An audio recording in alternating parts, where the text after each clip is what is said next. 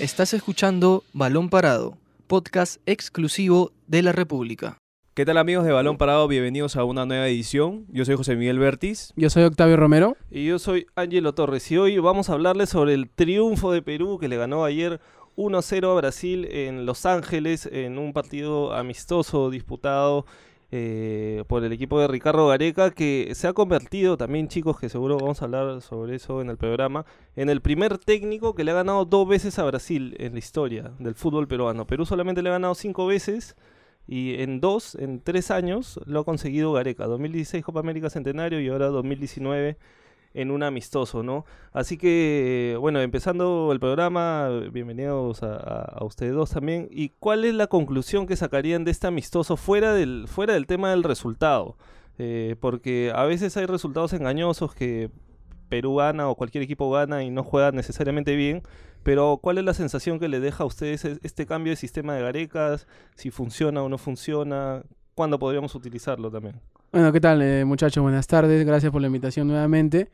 Y bueno, lo, justamente lo que acabas de comentar, Ángelo, ¿no? Me gustó bastante la, la ductibilidad de Ricardo Gareca de poder cambiar el sistema de juego ante un rival que en la previa y en cualquier situación, creo yo, en, estos últimos años es superior a nosotros, ¿no?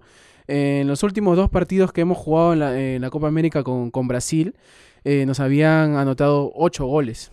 Así que eh, Gareca era el momento de demostrar que si había aprendido de haber jugado con Brasil o no. Y me gustó, me gustó el primer tiempo de Perú. Eh, me gustó el planteamiento, me gustó lo, intensos que fuimos. Eh, aunque no supimos atacar una vez que recuperábamos el balón. un Aquino muy metido.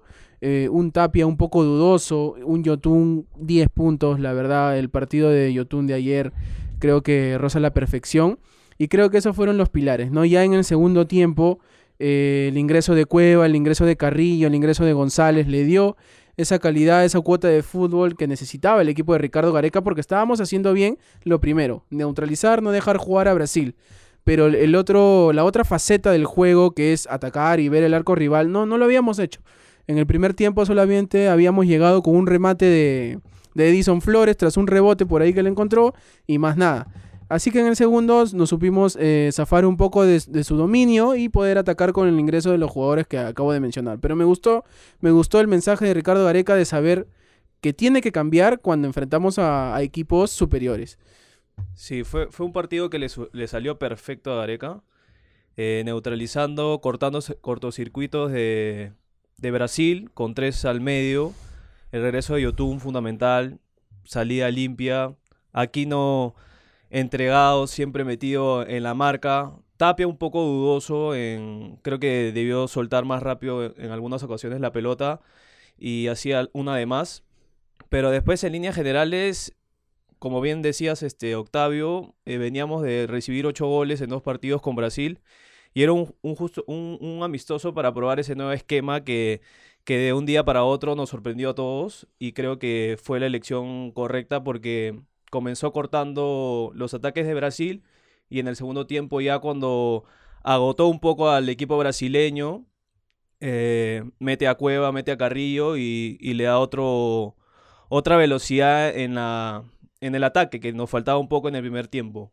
Claro, y aparte yo también lo que destaco, bueno, creo que fue un buen planteamiento de, de Gareca, el 4-3-3 en función de ataque y 4-5-1 cuando defendemos, ¿no? Flores y Costa, que Costa la verdad me ha sorprendido, creo que ya se ha ganado un sitio por lo menos para, para el próximo mes, para la próxima eh, convocatoria y, y, que le va a hacer competencia a Carrillo, ¿no? Carrillo que creo que se sentía por ahí un poco seguro en, en, su lugar, no, no, no sentía por lo menos que alguien pudiera quitarle el sitio. Costa ha destacado, ha, ha corrido creo como, como si fuera el, el último partido de su vida, este y Flores también tácticamente me parece que estuvo bien. Rui Díaz no tuvo ninguna chance de gol, pero creo que participó más que contra Ecuador. Igual sale, sale lesionado en el, al final del primer tiempo, entra Reina, ¿no? Que igual, a ver, igual Reina y Rui Díaz por sus características se obligan a jugar diferente, ¿no? Un, un poco diferente por abajo, ¿no? Asociarse. Pero yo lo que rescato sobre todo de, aparte de sacar a, sacar a Cueva y probar, a, probar un equipo sin Cueva, es que ese 4-3-3 te puede servir pensando en eliminatorias, ¿no? Porque ya este, Gareca tiene que pensar en lo que se viene en unos meses nada más que empiezan las eliminatorias y cómo plantear los partidos de visitante, ¿no? Porque ya todo el mundo sabe que Perú juega 4-2-3-1, que Cueva, este, que se sabe el equipo prácticamente de memoria. Cueva, Y Carrillo, Flores. ¿no? Cueva Carrillo Flores y esta te da una nueva variante con un poco más de marca, ¿no? Definitivamente con Aquino, con, con Tapia y con, y con Yotun. Y que también te, te hace pensar que puede ser o podría ser una opción para plantear así con, con, con los, los rivales que tenemos complicados de visita como Colombia, como Argentina, como el mismo Brasil, como Chile, ¿no? Que no, no en las eliminatorias no hemos sacado muy buenos resultados contra ellos de visita, ¿no? Entonces yo creo que esa, esa creo que ha sido la principal conclusión del, de este amistoso contra, contra Brasil. Obviamente ganarle era este es especial a Brasil, que es un... Aparte que le hemos quitado el invicto, tenía 17, 17 partidos, partidos. sin... No perdía desde el Mundial. desde Desde el Mundial contra con- Bélgica no con perdía. Bélgica no perdía. Y aparte lo, lo- bueno, es anecdótico, ¿no? Que antes de ese partido no perdía con Perú, también desde la Copa América este, Centenario. O sea, Centenario. Perú le ha quitado el invicto la- las dos últimos, dos de las últimas tres veces. Así que creo que eso también es, es este destacable, ¿no? Eh, y ustedes qué me pueden decir más bien de Brasil. Brasil eh, para ustedes hizo un buen partido, faltó Neymar, a ver, Neymar entró faltando 30 minutos, 25 minutos, entró Vinicius. Fue- era- ¿Qué, qué, qué diferente hubo con el partido de la yo Copa que- América? yo creo que Tite también aprovechó para probar variantes. Eh, entró Richarlison, creo, si no me equivoco, también es- arrancó con Colombia. Una pesadilla. Pero también fue una pesadilla Sí. para Advíncula. eh, fue uno de los jugadores que más intentó en el primer tiempo. Las vínculas se metió Y encontró, también, sí. Y encontró, encontró a Galese bien parado. Espectacular lo de Galese otra vez. A pesar del gol que recibió el partido contra Ecuador, otra vez salvando en los precisos momentos que, que la selección lo requiere, él, él está.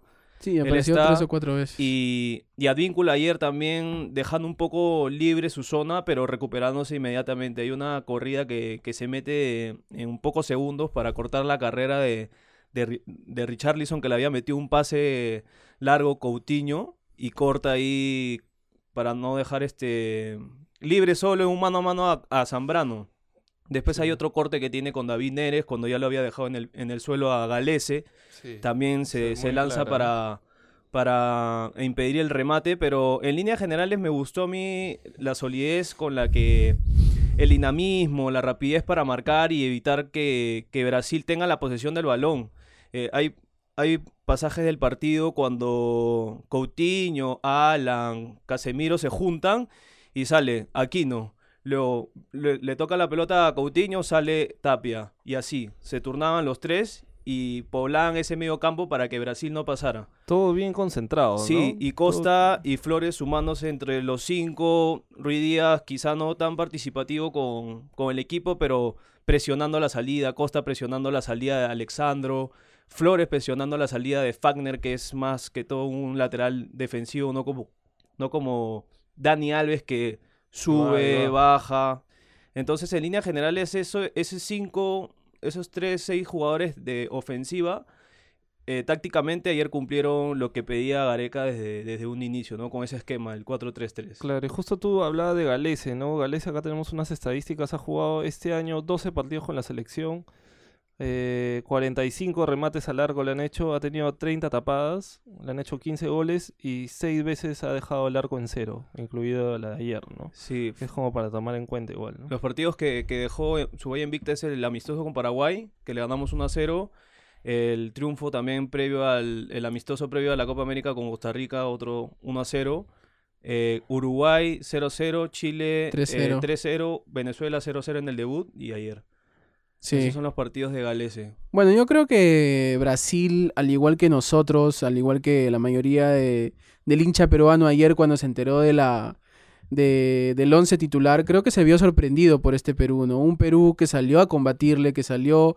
eh, o sea, el mensaje fue claro, eh, salió, ¿sabes qué? No te voy a dejar jugar. Hoy Brasil tú no vas a poder jugar cómodamente como lo hiciste en los dos partidos anteriores. Y creo que funcionó. Funcionó porque como dice José Miguel, este, los volantes de primera línea estuvieron todos 10 puntos. Galese volvió a ser el Galese que, que conocemos en los últimos años. Y creo que, eh, a, a- a falta de lo que se vio en el partido anterior ante Ecuador, hubo otra actitud, hubo otra cara, hubo otra forma de afrontar este partido, eh, ya no como un amistoso, ya no tan a la ligera como el partido pasado que creo que varios jugadores de, de la selección peruana tomaron el partido como, no sé, algo muy light, un partido solamente amistoso, un cotejo para cumplir. Pero ayer contra Brasil la cosa fue distinta. Había varios con otra cara, con cara de partido. Y su rendimiento eh, eh, fue traducido con esto en, un, en, un- en una victoria de que Perú pudo concretar las pocas llegadas que tuvimos también. Porque a pesar de- del segundo tiempo del ingreso de los jugadores mencionados, Cueva, Carrillo, Canchita González, no, no logramos generar eh, claras, claras situaciones de gol. Eh, pero creo que como, como dijiste Ángelo hace un momento, tenemos que saber aprovechar estos partidos para ensayar lo que serán las visitas en la Copa, en, en- perdón, en las clasificatorias sudamericanas. Vamos a tener que ir a, al Centenario, vamos a tener que ir a Barranquilla, vamos a tener que ir a, a Santiago de Chile, a Río de Janeiro, a Buenos Aires, plazas muy, muy complicadas en las que vamos a tener que primero luchar y Sí, luego ver el arco, el arco, el arco rival, ¿no? Claro. Igual, igual el gol llega también de una pelota parada. Eh, no es un, es una es una una falta que gana Perú con Canchita que cubre bien el balón, Fabiño le mete le mete falta y otra vez Yotun que en, en Cruz Azul es el dueño de la pelota parada y en la selección cuando no está Cueva o está Cueva los dos Se alternan un se alternan poco. un Era poco. más Y Trauco perfil, también. creo. Y Claro. Y Trauco también se suma a esos tres. Pero lo de Yotun es. eh, ha crecido un montón. Yotun ha crecido mucho. El fútbol mexicano es, tiene otra dinámica que el fútbol de la MLS con el Orlando City. Pero lo de ayer de Yotun es salida limpia. La él ya, cuando, antes de que reciba la pelota, ya sabe dónde va, va, va a dar el pase. Lo de Yotun ayer ha sido 10 puntos. Parecía espectacular. de verdad haberse jugado una revancha porque recordemos que en el 2-1 de Brasil el que pierde la pelota en salida contra Es Arthur Yotun. es Yotun.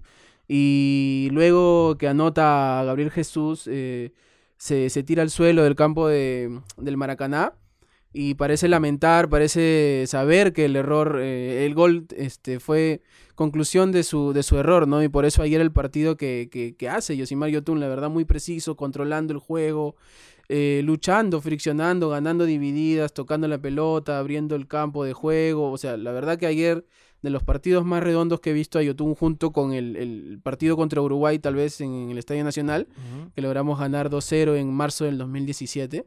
Y sí, la verdad que partido redondo de Perú que nos va a servir mucho y lo, lo que me agrada, como comenté al inicio, es la ductibilidad de Ricardo Gareca de poder cambiar el sistema, que muy pocas veces lo ha hecho, lo ha hecho Sí. un par de veces en la Copa América, si mal no recuerdo, pero no lo ha hecho más.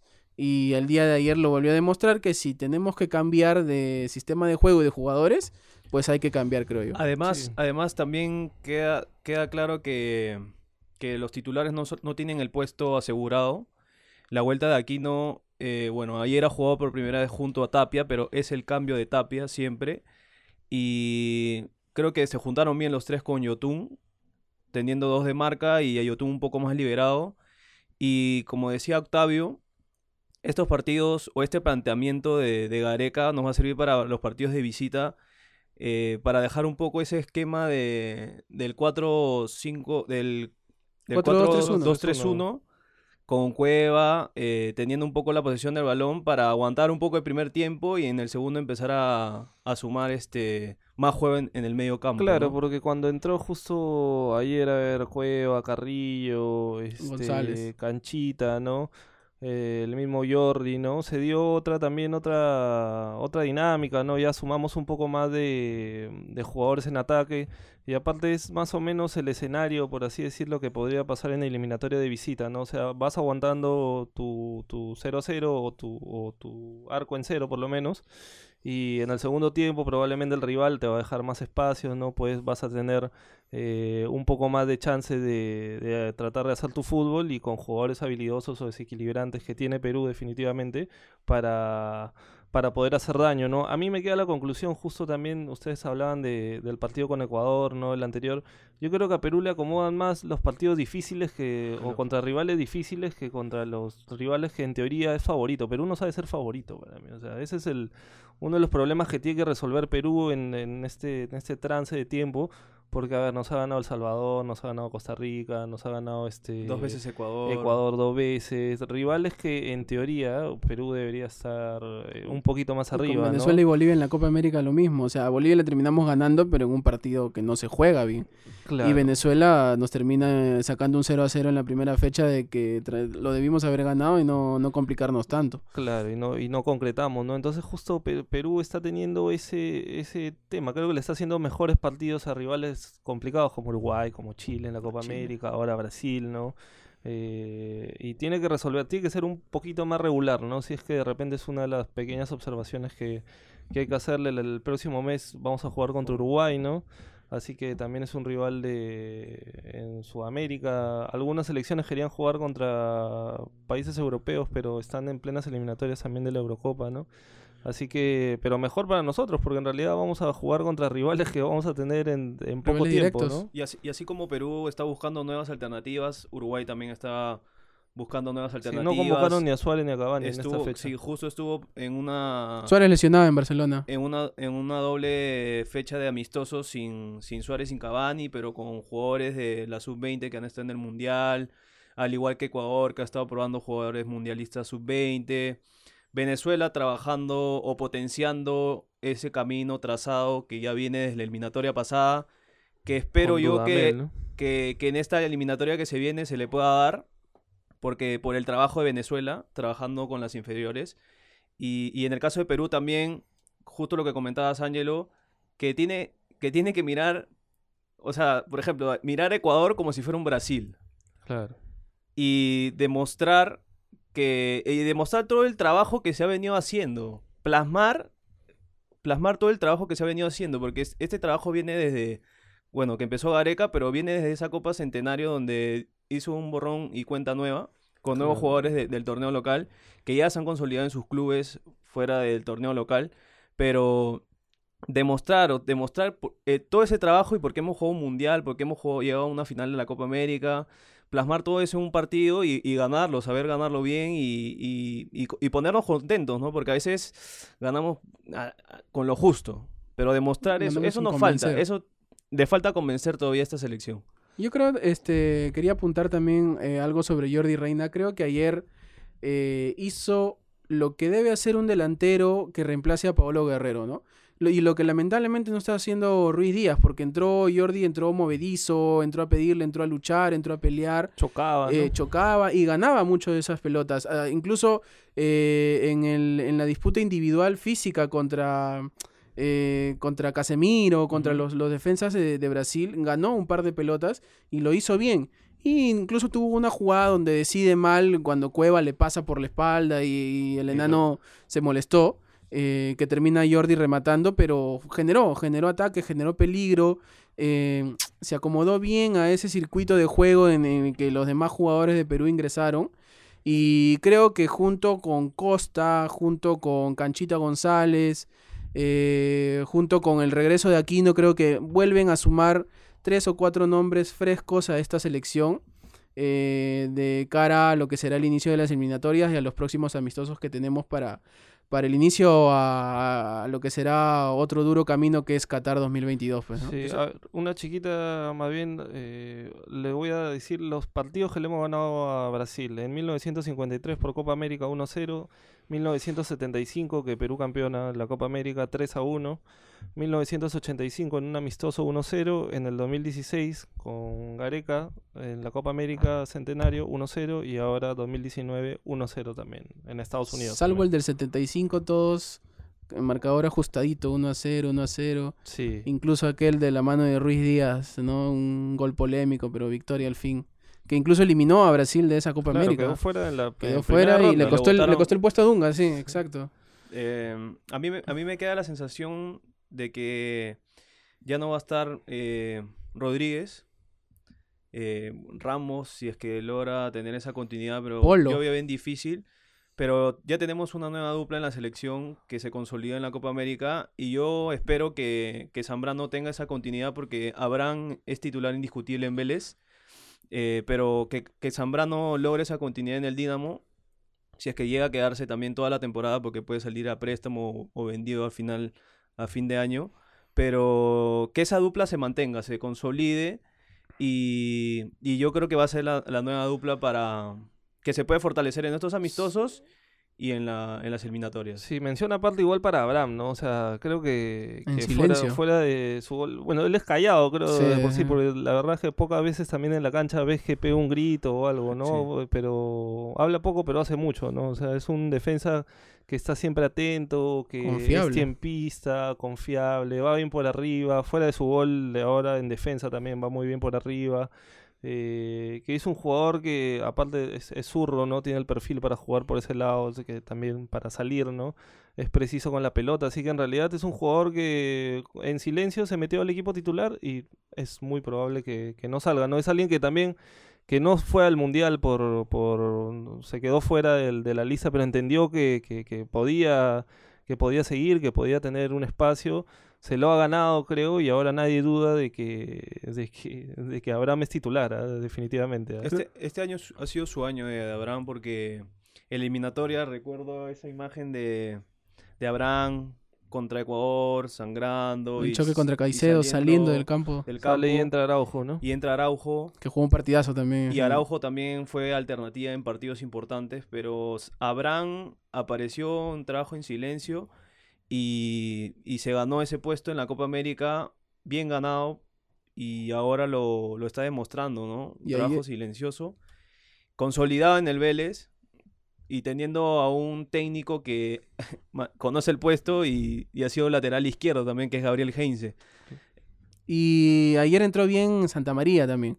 Anderson Sí. Santa María entró bien, tuvo un par de cierres providenciales. Una contra Neymar. Una creo. contra Neymar que, que estuvo a un poquito de hacerle penal, pero también ahí como Ne- Neymar hizo el teatro conocido.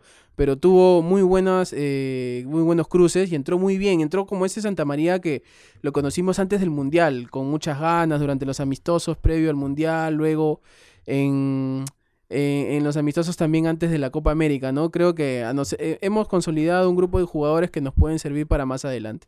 Claro, sí, yo creo que esa es la, la principal conclusión, ¿no? Bueno, se quedó fuera, no tuvo minutos ni, ni Callens, ni, Ascuez. ni Ascuez, ¿no? Que, que Quevedo por ahí regresaron a la, a la convocatoria. Pero bueno, lo- los amistosos han sido importantes para probar, creo que esa es la principal conclusión. Y ahora vamos a ver cómo le va a Perú en, en los próximos amistosos contra Uruguay, ¿no? Así que chicos, esto ha sido todo el programa de hoy. Gracias por, por estar aquí y seguro recibimos los comentarios del, del programa. Mi nombre es Ángelo Torres. Yo soy Octavio Romero. Y yo soy José Miguel Bertis y nos vemos en una próxima edición. Esto fue Balón Parado, podcast exclusivo de la República.